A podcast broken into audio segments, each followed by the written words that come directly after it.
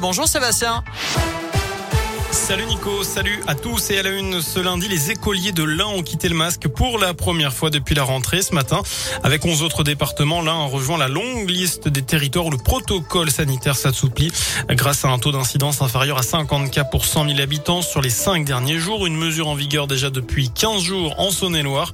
À noter que la jauge d'accueil du public avec 75% appliquée dans certains lieux accueillant du public debout disparaît également ce lundi. Dans ce contexte, des clubbers sans masque et des capteurs d'air, une soirée test s'est tenue pendant plusieurs heures hier soir dans une discothèque parisienne et ce pour évaluer le risque de transmission du Covid entre personnes vaccinées dans un lieu fermé. Les résultats seront connus en fin d'année.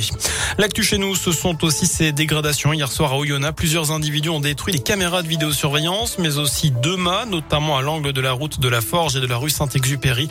Sur une vidéo circulant sur WhatsApp, des personnes encagoulées utilisent une disqueuse pour faire tomber un poteau.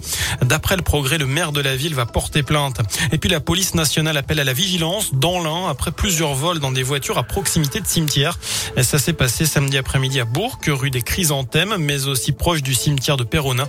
Les forces de l'ordre invitent à ne pas laisser de sacs dans les véhicules.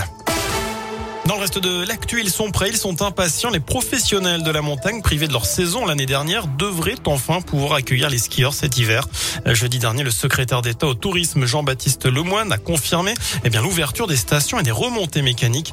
Dans un premier temps, le pass sanitaire n'y sera pas exigé, à moins que la situation ne se dégrade. Les réservations ont déjà commencé. Lionel Flasseur, le directeur général d'Auvergne-Rhône-Alpes Tourisme, eh bien, se veut confiant.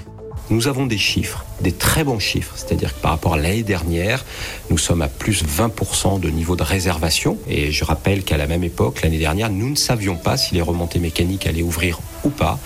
Et euh, nous sommes légèrement en deçà d'une saison normale, et notamment la saison 2019-2020 qui avait été une excellente saison.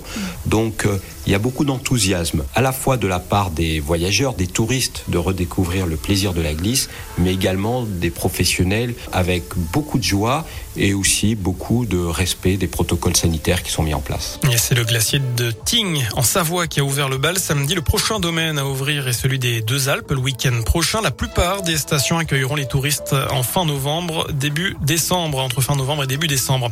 Trop lente, pas assez sévère. Emmanuel Macron lance les états généraux de la justice aujourd'hui à Poitiers. Il veut réformer le système judiciaire. Près de 90% d'entre vous estiment que la justice est trop laxiste selon la question du jour sur radioscoop.com. Vous avez jusqu'à 19h pour répondre sur notre site internet. Enfin, la flamme olympique a été allumée ce matin pour les JO d'hiver de Pékin sur le site antique grec d'Olympie, comme le veut la tradition. Mais encore une fois, cela s'est fait sans public. Voilà pour l'essentiel de l'actu. Excellente fin de journée.